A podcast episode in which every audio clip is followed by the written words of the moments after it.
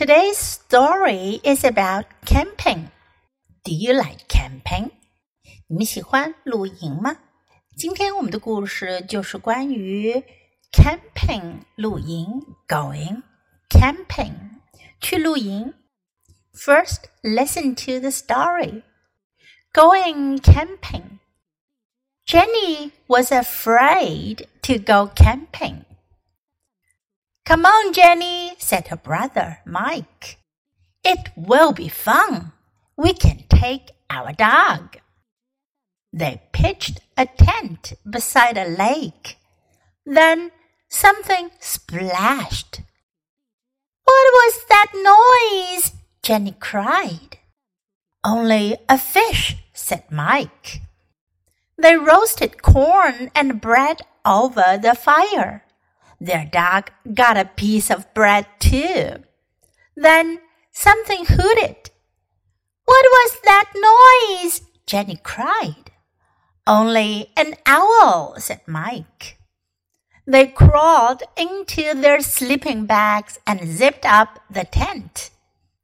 Then something whined and scratched on the door. What was that noise? Jenny cried. Now Mike was scared too. He turned on his flashlight. Then he began to laugh. It's our dog, he said. We forgot to put him in the tent with us. 这个小故事讲的是一个叫做 Jenny 的小女孩和她的哥哥 Mike 两个人去露营的故事。Jenny was afraid to go camping。我们之前讲到过这个词，afraid 害怕的，afraid。如果你说 be afraid to do something，表示害怕去做某事儿。Jenny was afraid to go camping。Jenny 詹妮她害怕去露营。Come on, Jenny," said her brother Mike. 他的哥哥 Mike 麦克就鼓励他说：“Come on, come on，是给别人加油打气。我们可以用 Come on，来吧，来吧，没事的。It will be fun. Fun 表示有趣的、好玩的。It will be fun，很有趣的，很好玩的，会很有趣的。We can take our dog. 我们还可以带着我们的狗呢。They pitched a tent beside a lake. Pitch 有好多意思，在这里呢，它指的是搭帐篷。Pitch a tent. They pitched a tent beside a lake. Beside 是一个介词，表示在什么什么旁边，在一个湖的旁边。Beside a lake. Then something splashed. Splash 表示溅出水花或者泼洒了出来。What was that noise? Jenny cried. Jenny 就害怕了，她本来就很害怕，她听到这个声音啊，她就叫了起来。What was that noise? Noise 表示声音、声响、噪音。在这里呢，就说嗯那是什么声音啊？那什么动静啊？Only a fish," said Mike. 麦克说了，只是一条鱼罢了。They roasted corn and bread over the fire。我们知道去露营，我们可以野野炊。Roast 表示烘烤，他们烤了玉米和面包在火上面。Over the fire，因为露营的话也会点一个火，篝火。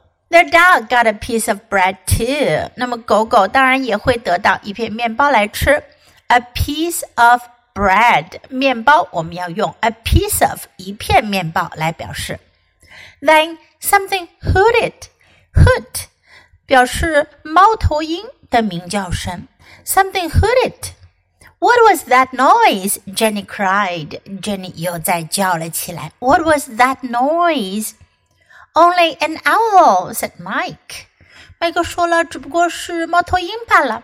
Owl，记住了，猫头鹰在英文中，我们说 owl，它的鸣叫可以说 hoot。They crawled into their sleeping bags and zipped up the tent. Crawl 爬爬行，他们爬进了他们的睡袋里，也可以说钻进了他们的 sleeping bag 睡袋。Zipped up the tent. Zip 表示拉上拉链，up 是向上向上拉上来拉链。 Then something whined and scratched on the door. Whine 可以表示哭哭啼啼的，发出哭哭啼啼的声音，也可以表示抱怨不已。在这里呢，指的是有什么东西呢，在帐篷外面呜呜的。And scratched on the door. Scratch 表示抓挠，在门上抓呀挠呀。What was that noise? Jenny cried. Now Mike was scared too. 之前我们说到过，afraid 有一个同义词就是 scared，也是表示害怕的。Jenny was afraid. Mike was scared too. 麦克也开始害怕了。He turned on his flashlight. Turn on 打开，拧开。他打开了他的手电筒。Then he began to laugh. 然后他就大笑了起来。It's our dog, he said. We forgot to put him in the tent with us. Forgot 忘记了，我们忘记了把它放进帐篷里来了。原来是他们的狗在外面，狗当然希望和他们的主人一起在温暖的帐篷里面，所以它就在帐篷的门外面使劲的挠啊，呜呜的。嗯，它又不会说话，对吧？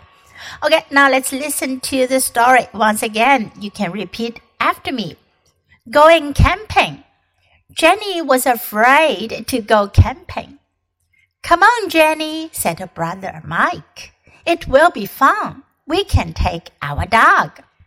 They pitched a tent beside a lake. Then something splashed. What was that noise? Jenny cried. Only a fish, said Mike. They roasted corn and bread over the fire. Their dog got a piece of bread too. Then Something hooted. What was that noise? Jenny cried. Only an owl, said Mike. They crawled into their sleeping bags and zipped up the tent. Then something whined and scratched on the door. What was that noise? Jenny cried. Now Mike was scared too. He turned on his flashlight. Then he began to laugh. It's our dog, he said. We forgot to put him in the tent with us. Do you like today's story? 你们喜欢今天的故事吗？如果喜欢的话，别忘了给 Jess 老师点赞哟。你可以在 U 英语公众号找到今天的故事的英文和中文译文。Thanks for listening. Until next time. Goodbye.